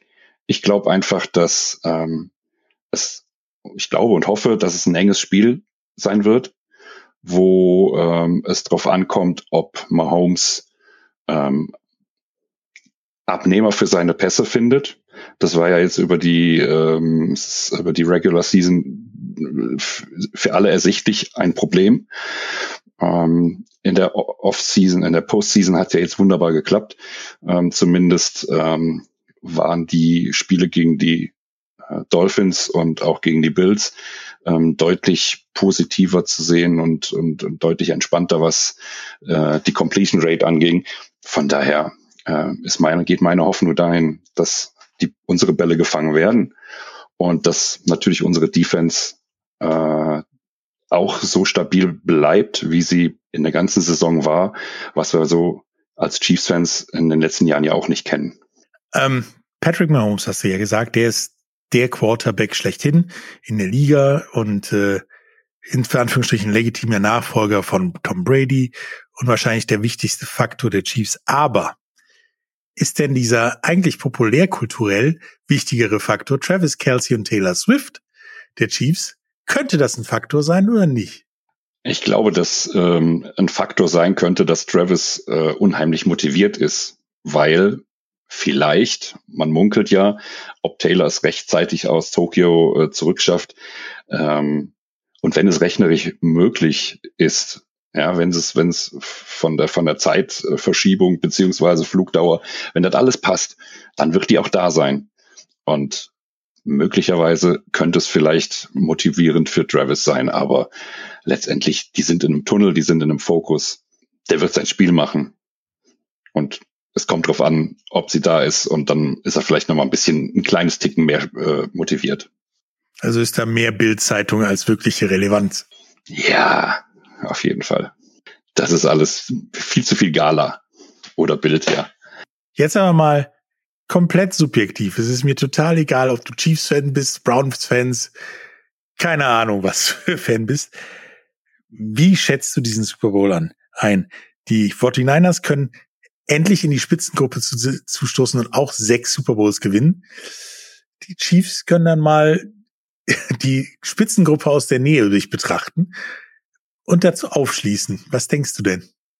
Ja, wie du, wie du schon sagst, ähm, es gibt ähm, die, die sich vorne äh, mit, mit, mit massig äh, Titeln äh, äh, weiter absetzen und wir, die uns, die sich äh, da auch äh, sich, sich einnisten können und sich auch eine schöne Zeit machen werden in den nächsten Jahren. Das Potenzial ist ja für beide äh, da in den, in den nächsten Jahren äh, weiter erfolgreich zu spielen. Beide haben ihren äh, Franchise Quarterback gefunden, wir genauso wie äh, die Niners mit Purdy. Ähm, man muss halt gucken, wie ähm, die Teams halt immer zusammenbleiben. Und dann ist halt bei beiden Teams auf lange Sicht ähm, eigentlich das Championship Game ähm, sollte eigentlich immer das Ziel sein. Wer jetzt letztendlich heute ähm, dieses Jahr das, das, äh, den Super Bowl gewinnt, das ist, wie gesagt, wie ich gerade eben schon sagte, Tagesform. Also auch up in the air, so mehr oder weniger. Ja. Wo guckst du denn dieses Jahr? Zu Hause auf der Couch, zu Hause im Bett? Gar nicht, weil du vielleicht arbeiten musst oder auf irgendeiner Party? Nein, also ähm, seitdem ich ähm, Football verfolge, seit jetzt äh, rund sieben Jahren oder acht Jahren, bin ich ähm, habe ich eigentlich dann die erste erste Super Bowl, der ging noch äh, mit ja ein bisschen bisschen Schlaf reicht, aber ähm, das ging dank Trinkspiel äh, ging das so in die Hose, dass wir danach ähm, es anders gemacht haben und halt der Urlaub danach, äh, der Tag danach auf jeden Fall immer Urlaub sein muss. Das geht ja gar nicht anders. Ich bin dieses Jahr, ähm, genauso wie letztes Jahr auch, ähm, bei der Chiefs Watch Party in München. Ähm, da gibt's äh, von den Chiefs organisiert, beziehungsweise über eine Agentur, ähm, gibt's wieder eine Watch Party in einer Sportsbar.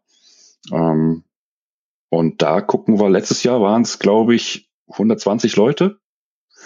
Und ähm, ja, wir wurden auch ins äh, World Feed eingeblendet äh, von ähm, aus München ähm, mit so einer kurzen, was weiß ich, zwei Sekunden Sequenz, wo wir dann da gejubelt haben und äh, ähm, ja, wie halt in Deutschland gefeiert wird und so weiter. Und das sind wir dieses Jahr dann auch wieder.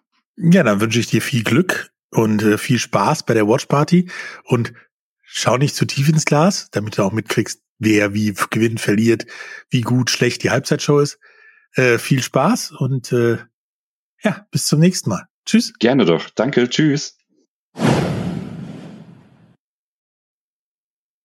Ja. Wir, wir haben einen Sieger.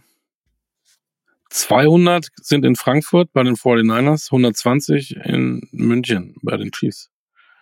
Ah. Wer es bisher nicht wusste, wer gewinnt, hat jetzt tatsächlich das Argument, oder? Ja, und äh, ansonsten geht's zu den Super Bowl Partys bei euch in der Nähe, weil die, die European League of Football Teams machen alle Partys, diverse anderen Partys gibt's dann auch noch. Geht hin, guckt euch das an. Ich meine, bei uns ist zumindest Montag mehr oder weniger frei wegen Rosenmontag. genau. Kannst du gleich durchmachen. Mhm. Einer, der den Chiefs die Daumen drückt, ist ein Fußballer namens Erik Tommy. Warum ausgerechnet Chiefs-Fan? Klar, seit Juli 2022 spielt er nämlich für Sporting Kansas in der MLS, in der Major League Soccer und hat natürlich dadurch auch durch die anderthalb Jahre eine Verbindung zu den Chiefs bekommen jetzt habe ich mit ihm gesprochen, aber er ist es halt gar nicht. Das ist schade. Also die Stimmung in der Stadt hat er nicht so aufsaugen können, denn er ist im Trainingslager in Miami, denn die äh, Saison geht bald los. Aber trotzdem habe ich mal gefragt, Erik Tommy, wie seine Beziehung zu den Chiefs ist und zum American Football im Allgemeinen. Erik, ich grüße dich.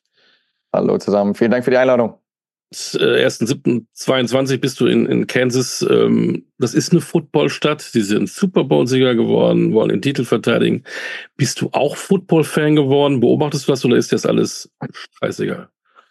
Ähm, ja, wenn ich ehrlich bin, ich sag mal, bevor ich nach Kansas City gegangen bin, war die NFL jetzt nicht irgendwie äh, etwas, was ich mir täglich gegönnt habe.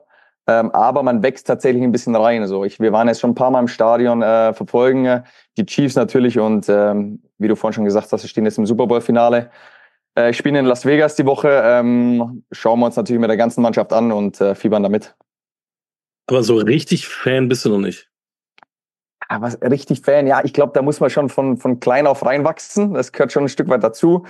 Ähm, aber mich reißt dann schon mit. Ich muss sagen, ich teilweise sitze ich dann auf der Couch zu Hause und, und schaue mir dann die vier Stunden an, weil es zieht sich natürlich ein bisschen. Drei, vier Stunden. Ähm, äh, macht dann schon Spaß und ähm, ja, die machen es dieses Jahr auch einfach super. Jedes Spiel ist spannend, macht Spaß zuzuschauen und ähm, wenn man mal die Möglichkeit hat, Möglichkeit hat, ins Stadion zu gehen, die Atmosphäre aufzusaugen, ähm, das ist schon mal noch was anderes als äh, ein Fußballstadion.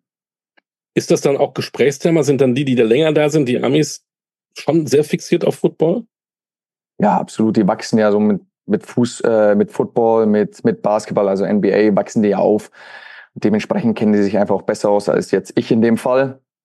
Und ähm, Football ist immer wieder Gesprächsthema ähm, spätestens einen Tag nach dem Spiel in der Kabine oder auch ja die ganze Saison hinweg, will ich jetzt mal behaupten. Ähm, ja, und ich sage mich, mich zieht sie auch irgendwo mit, äh, war jetzt schon einige Male im Stadion und ähm, ja, ist einfach, ist einfach was Cooles, muss ich echt sagen. Auch wenn die Ticketpreise manchmal teilweise richtig hoch sind, da muss man schon ein bisschen was hinblättern, um gute Tickets zu ergattern, aber ähm, es rentiert sich dann auch.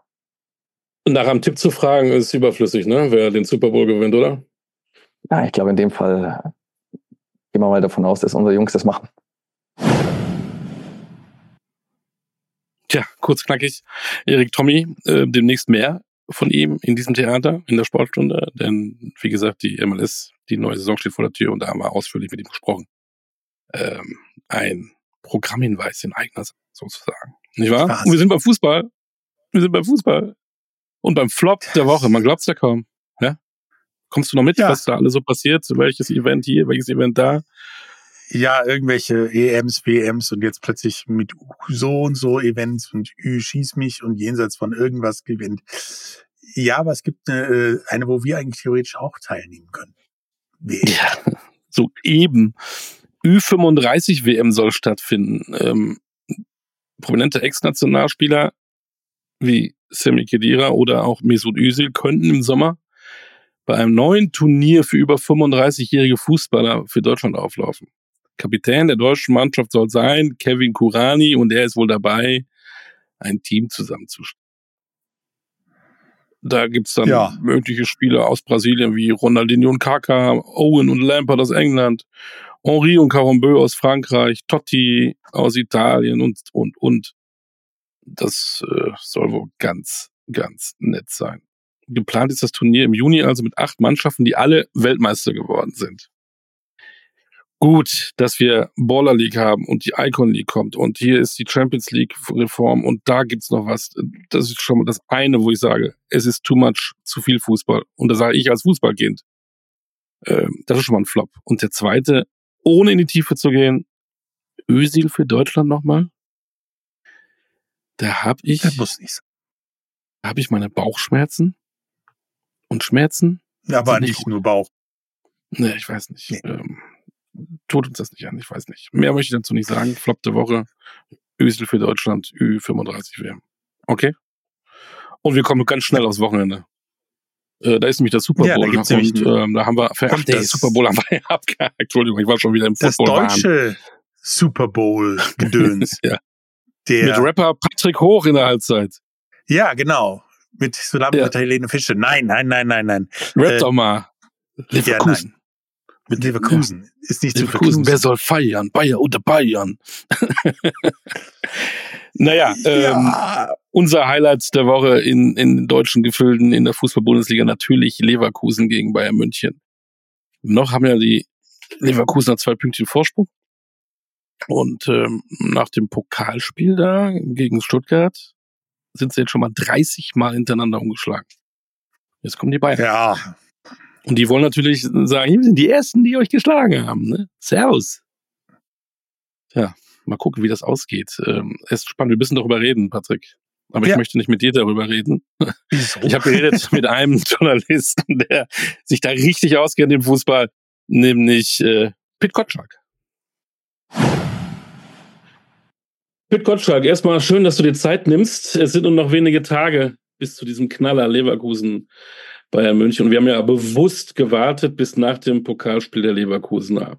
Hast du seit ja. dem Sieg gegen den VfB Stuttgart neue Eindrücke gesammelt?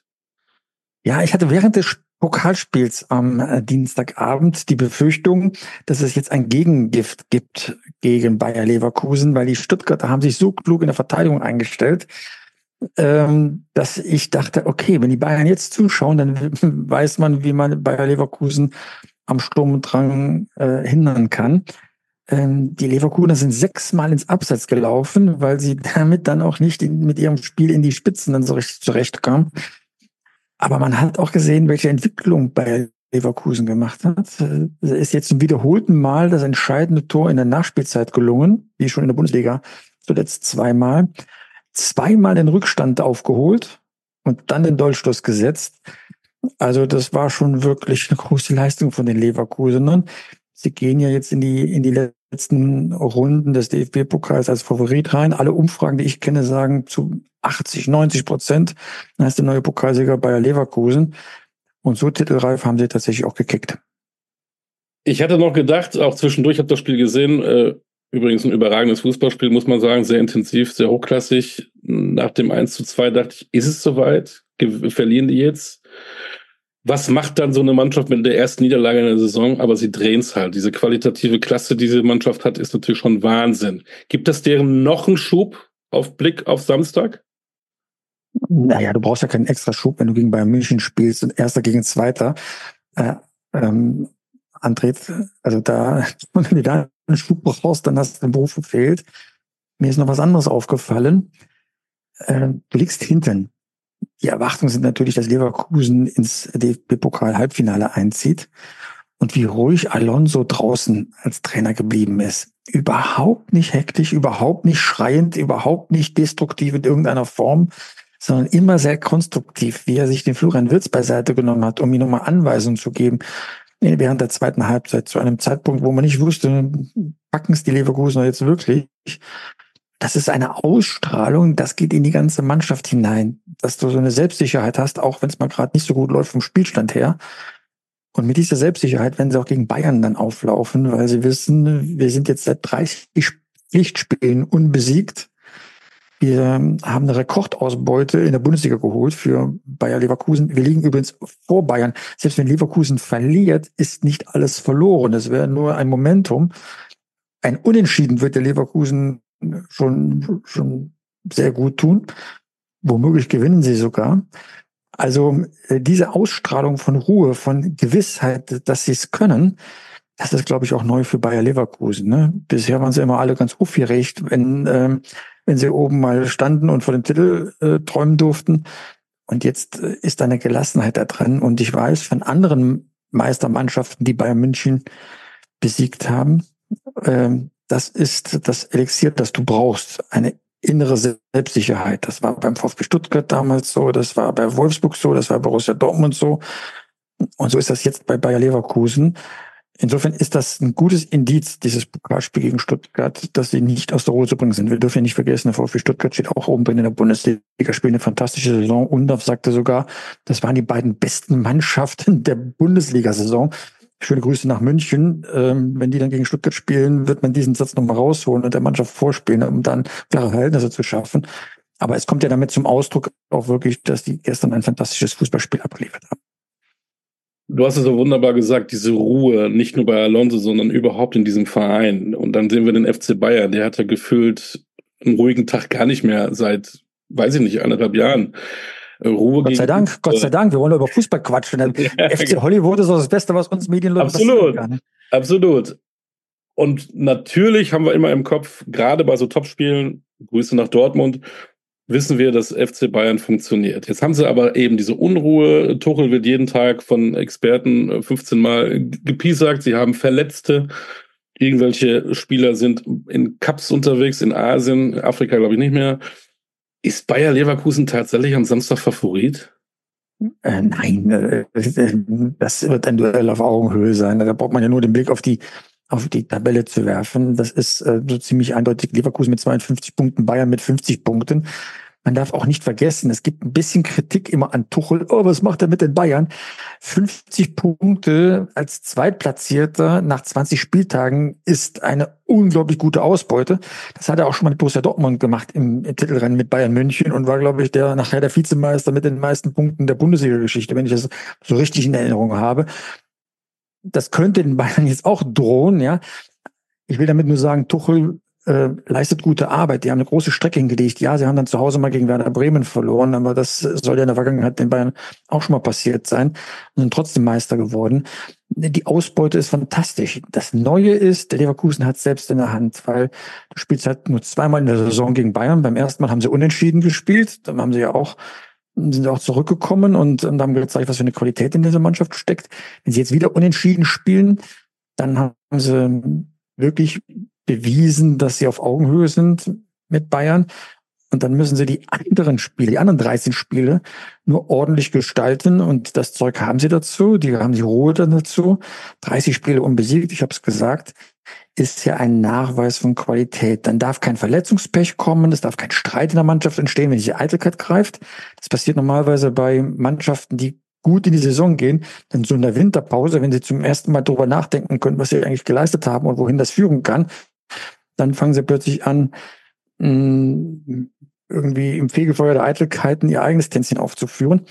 Ähm, hier nehme ich da mal an Hoffenheim, die als äh, Herbstmeister gestartet sind und dann ziemlich äh, an Boden verloren haben in der Verlauf der Rückrunde. Hat aber Leverkusen gut bewältigt, diese Phase des Nachdenkens. Hat jetzt bewältigt, dass Boniface ausfällt, verletzt, dass Spieler fehlen wegen dieser beiden Turniere, die du erwähnt hast.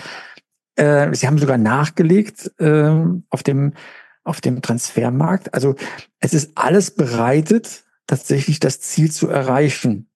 Sie dürfen nur nicht die Nerven verlieren. Und das ist das, was ich eben sagen wollte. Ich habe nicht den Eindruck, dass Alonso die Nerven verliert. Dafür hat dieser Mann viel zu viel erlebt, dass das in so ein Meisterschaftsrennen gegen Bayern München irgendwie aus der Bahn werfen kann was eben wunderbar dieses Beispiel Hoffenheim genannt und äh, Dortmund eben auch gerne dazu. Manchmal hat man ja solche Clubs, die vielleicht auch überperformen. Das hat man aber bei Leverkusen nicht so im Gefühl, weil die Qualität dieser Spieler einfach stimmt. Ich meine, wenn ich an Chaka denke, wenn ich an Grimaldo denke, das sind ja gestandene, richtig qualitativ hochklassige Fußballer. Aber das ist nicht der entscheidende Punkt. Das hatte Borussia Dortmund auch und auch andere Mannschaften immer gute Spieler. Aber aus dieser Ansammlung von Spielern eine Mannschaft, einen Kader zu formen, der miteinander so harmoniert, dass ein Rädchen ins andere greift, das ist das Besondere. Und das ist die Leistung von Sportdirektor Simon Rolfes und auch von Vorstandsvorsitzenden, neben eines Vorstandsvorsitzenden heißt der CEO äh, Caro, dass die es geschafft haben, diese Spieler so aufeinander abzustimmen, dass keine Unruhe entsteht. Eine Leistungsbereitschaft, ein Leistungswille, das ist ja das, was man Leverkusen in der Vergangenheit gerne mal abgesprochen hat, in dieser Oase äh, es sich nur gut gehen zu lassen, ja. Gleichzeitig aber äh, nichts Destruktives. Man kann das auf dem Spielfeld erkennen, wenn der eine schießt, und zwar vorbei, aber hat eine gute Vorlage bekommen, wie er seine Mitspieler abklatscht, wie man das Gemeinsame sucht, ja, sich auch mm, dann mal wieder auf Kurs bringt oder tröstet oder auch antreibt gegenseitig. Ja, das zeigt, dass es dann nicht nur sportlich aufeinander abgestimmt ist, sondern eben auch menschlich aufeinander abgestimmt ist. Das ist eine ganz, ganz wichtige Komponente. Und nach außen lieber den Ball flach halten, wie man so schön sagt, weil das hat mir Aki Watzke mal gesagt, der Geschäftsführer von Borussia Dortmund. Was du nicht tun darfst, ist, wenn du dich mit Bayern in der Rückrunde rangelst, ist sie provozieren ne?